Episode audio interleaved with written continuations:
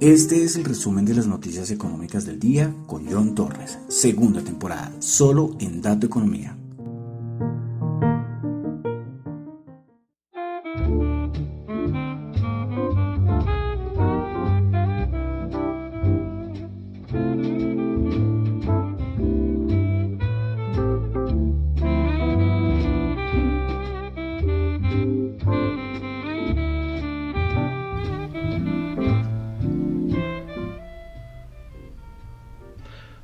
Buenas noches, son las 8 y 32 de la noche de hoy domingo 10 de julio del año 2022. Mi nombre es John Torres y este es el resumen de las noticias económicas. Saludo a los que me escuchan en vivo en Radio Dato Economía, la aplicación, en la aplicación de Ceno Radio y también en la web. También saludo a los que me escuchan en el podcast Spotify, en Google Podcast, en Apple Podcast. Muchísimas gracias a, todos los que me escuchan por ahí. Ah, bueno, y la aplicación, en la aplicación descentralizada de streaming Tita TV. Bueno, vamos a comenzar con el resumen de las noticias económicas de hoy, domingo 10 de julio del año 2022. Son las 8 y 33 de la noche. Quiero recordarles que lo que yo comento acá no es para nada ninguna ninguna recomendación de inversión. Son solamente opiniones personales. Yo cometo un montón de errores que no se imaginan, pero muchos, muchos, mucha gente comete errores, ¿eh?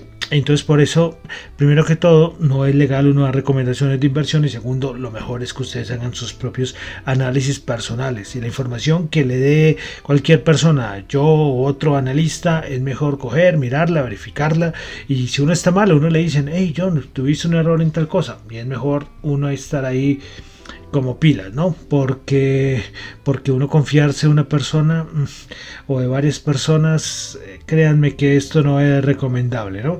Mejor tomar las propias decisiones. Repito, si lo que yo comento acá le sirve para algo, maravilloso.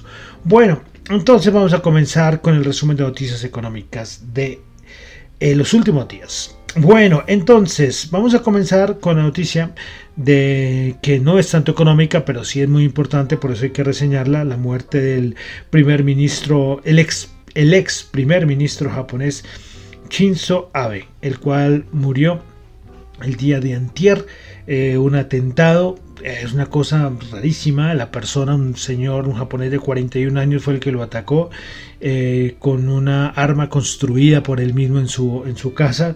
Eh, las razones no están claras por qué, lo, por qué atacó al ex primer ministro. El ex primer ministro, pues bueno, uno no conoce personalmente a las personas, ¿no? Pero tenía muy buena reputación, muy buenos comentarios. Eh, yo coloqué en mi cuenta de Twitter un video de él tocando el piano, que fue una melodía que él interpretó en, en, diciembre del año pasado. Y era una persona que, le digo, tenía, tenía carisma, una persona o sea, muy correcta, muy japonés, ¿no? ya sabemos cómo son los japoneses, pero de verdad.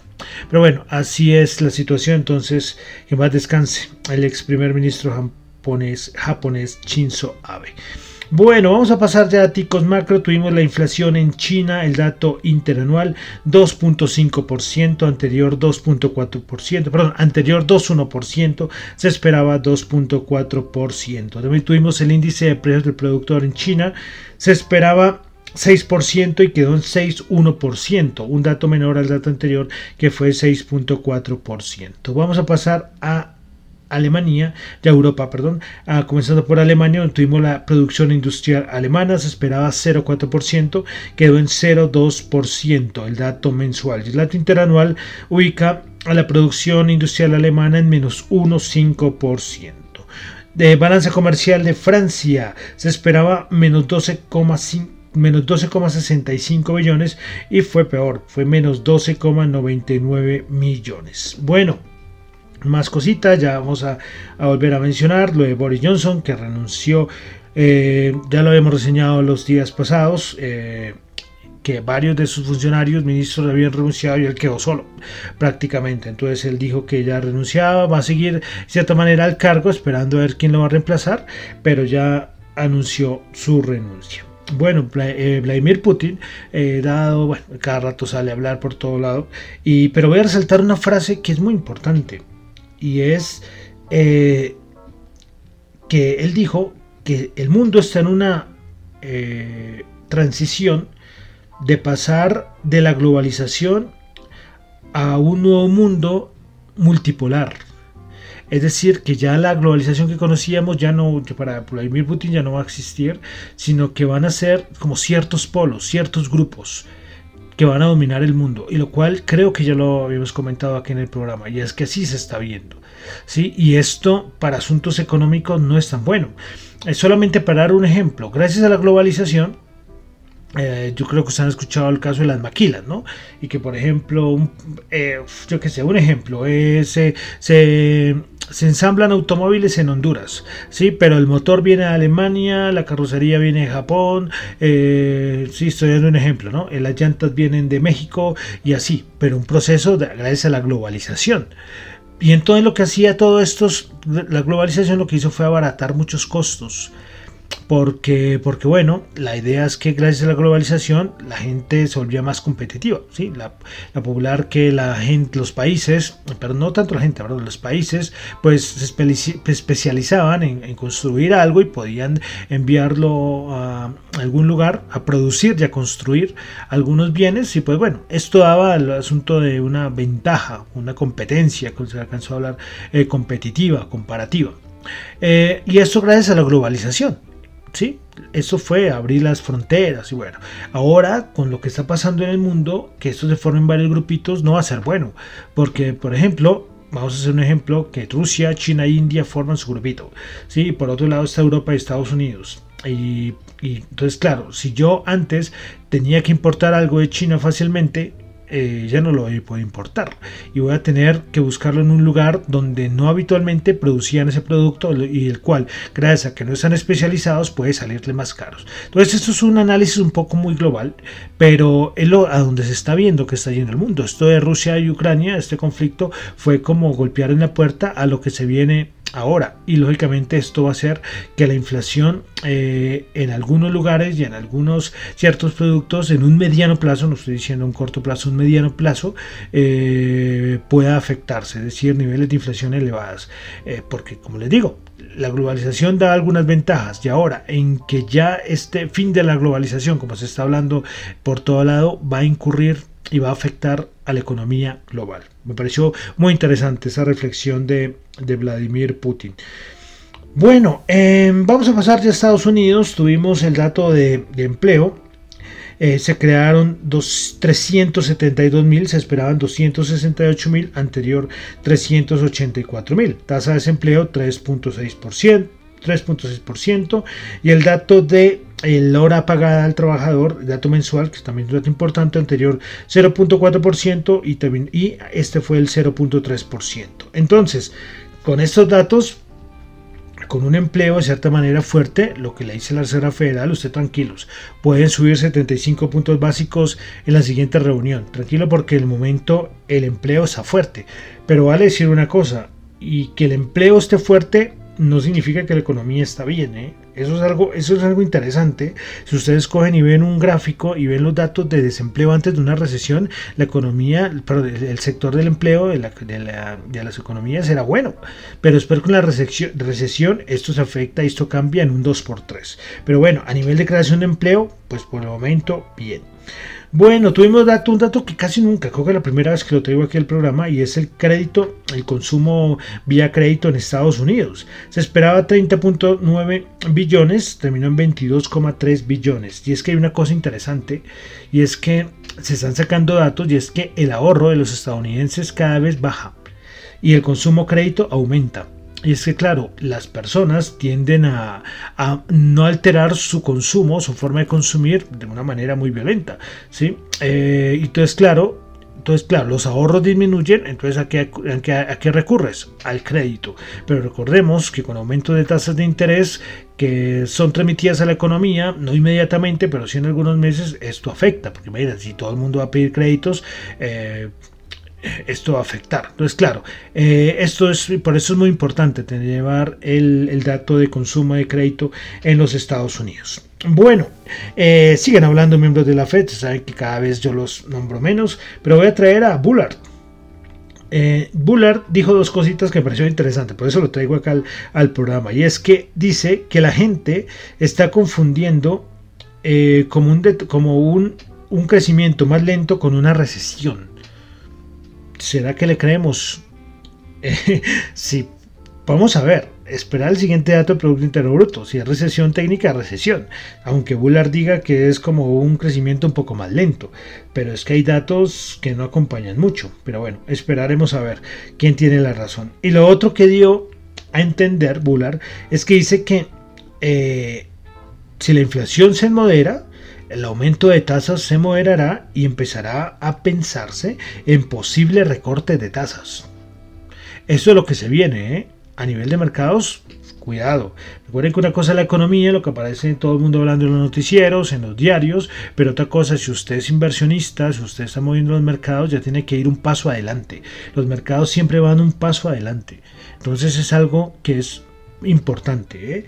Pero entonces ya hablar de un miembro de la Reserva Federal, aunque lo nombre muy de pasadita, empezar a hablar de recorte de tasas. ¿Cuándo podríamos tenerlo? Recordemos que ya han salido varios analistas y varios informes hablando de, de, julio del 2023, que tendríamos el primer recorte de tasas.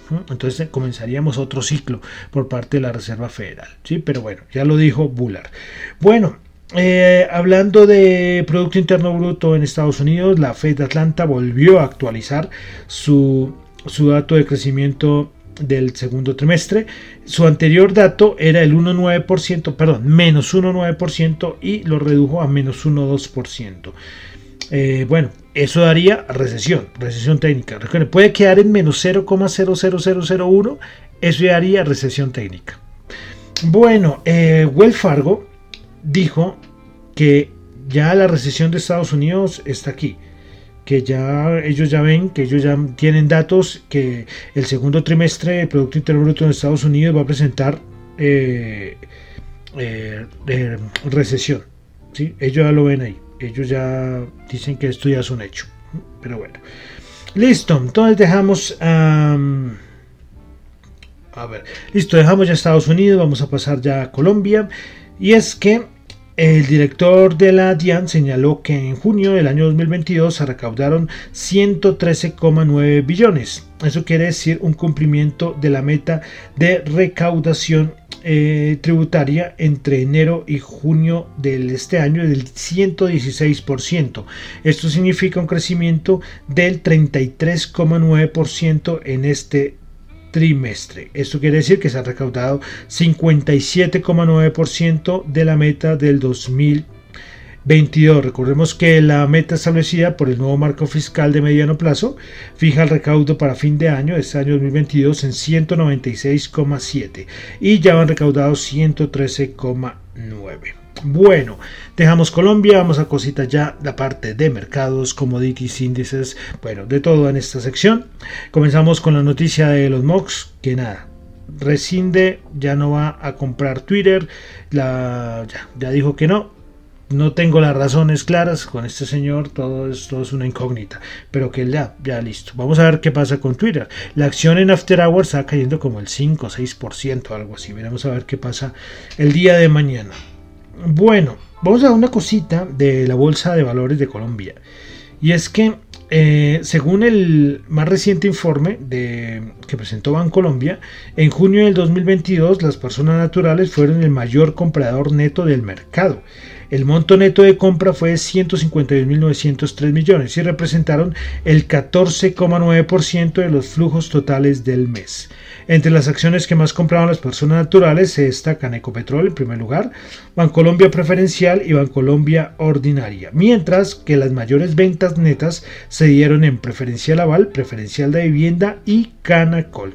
Interesante el datico que nos da Bancolombia del mercado de renta variable colombiano y como el peso, bueno, tiene un peso, un peso los naturales, no tanto como en Estados Unidos, pero, pero sí tiene un peso los naturales aquí en el mercado colombiano. Bueno, vamos a pasar ya a los índices. A los índices y al mercado de, bueno, los índices y al mercado en general. Bueno, primero que todo, el Bull Bear del Banco of America vuelve por cuarta semana consecutiva en cero, extremadamente bajista. Em, en las cosas que no han cambiado. Yo cuando les digo todos los días que es que no han cambiado, es que el mercado está en una zona que llega a un punto y rebota, y llega a un punto y se devuelve. Para uno ya decir que se sale de ese marco y ver unas cosas diferentes por arriba o por abajo, tendría que por abajo romper los 3.600 y por arriba romper con mucha fuerza los 4.050 puntos. Hablo del SP500. De resto, estamos ahí, flotando, flotando. Importante, lo que se viene esta semana y los siguientes días son la entrega de resultados y entrega de estados financieros. Y es muy importante, muy importante porque toca ver las estimaciones que van a hacer las empresas en Estados Unidos en medio de este ambiente un poco tensionante a nivel macroeconómico. ¿no? Recordemos que está hablando de recesión, eh, desaceleración, entonces las compañías supuestamente tienen que sentirlo, ¿sí? Ya cuando hay recesión, en el siguiente entrega de estados financieros es cuando se puede haber una afectación más de los, de los estados financieros a nivel, por ejemplo, de ingresos. Eh, eso es importante.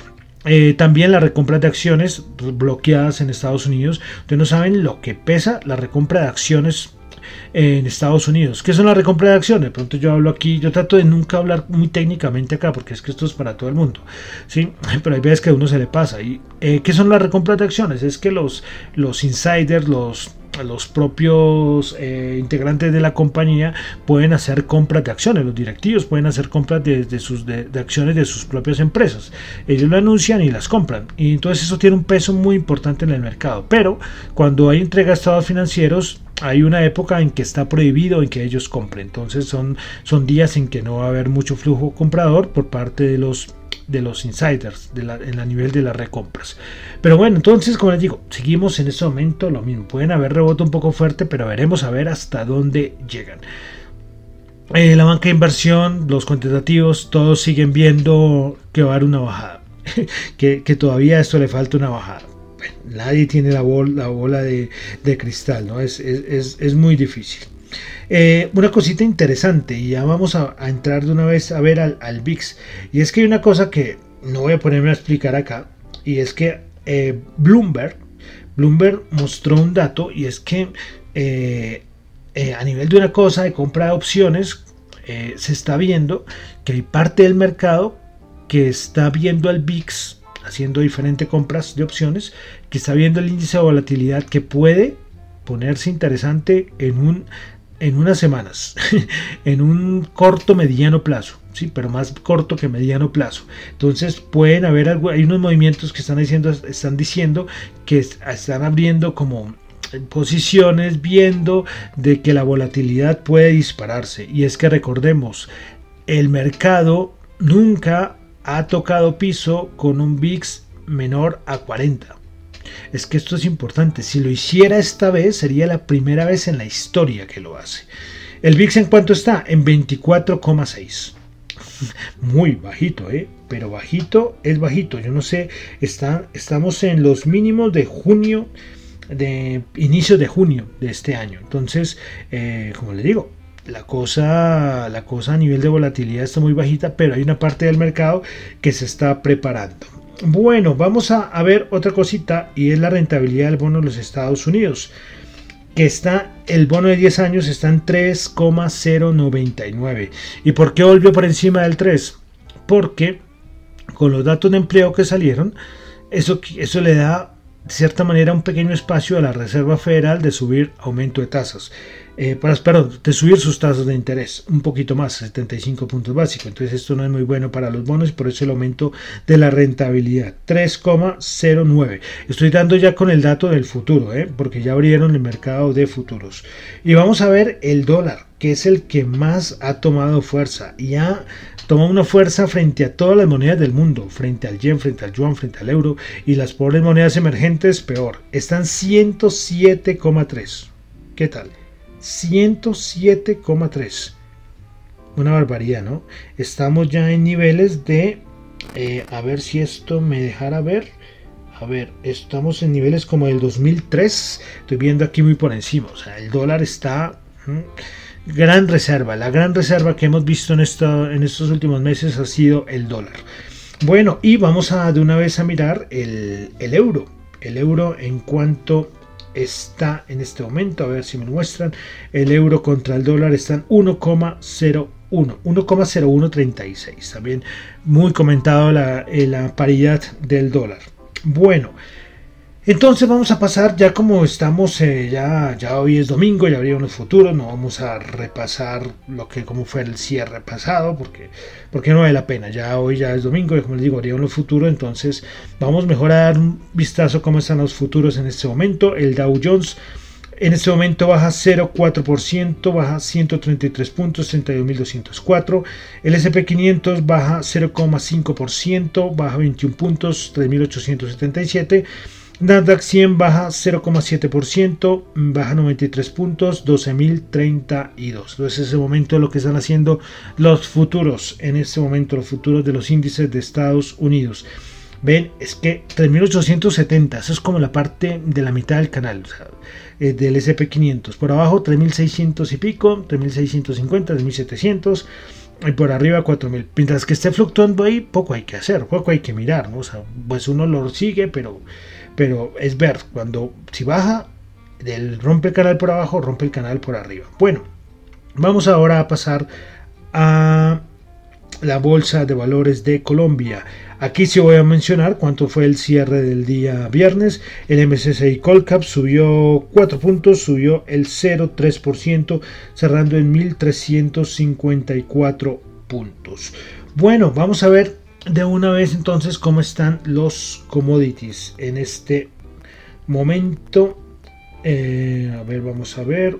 A ver si esto me carga, porque ahorita sí me cargó perfecto para lo otro. Bueno, entonces vamos a ver primero que todo el oro 1737 bajó está bajando 5 dólares la onza, bajando el 0,2%.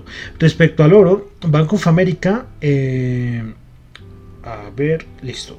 Respecto al oro, Bank of America dijo que su nueva estimación para el precio del oro en este año 2022 es de 1938. Su anterior estimación era de 1957 y ahorita está en 1700 en 1767, es muy alcista Banco of America respecto a lo que queda del precio del oro. Respecto también a la plata, que muy pocas veces, nunca la menciona acá, eh, su estimación para el 2022 es de 21 dólares la onza, su anterior estimación era de 27 dólares la onza. La, en este momento eh, la plata está en 19,14. Entonces, bueno, la onza me perdonarán. No sé si uno habla de onza en la plata. Perdón, uno comete errores. Entonces, prefiero decir solamente la plata. Es que ya como estaba hablando del oro, se me metió lo de onza. Entonces, de pronto me jalan las orejas por ahí. Entonces quería traerle las estimaciones del oro. Repito, para Banco of America el oro va a cerrar el 2022 en 1938. Bueno, dólar, el dólar que estamos el día, este fin de semana aquí en Colombia, 4.388.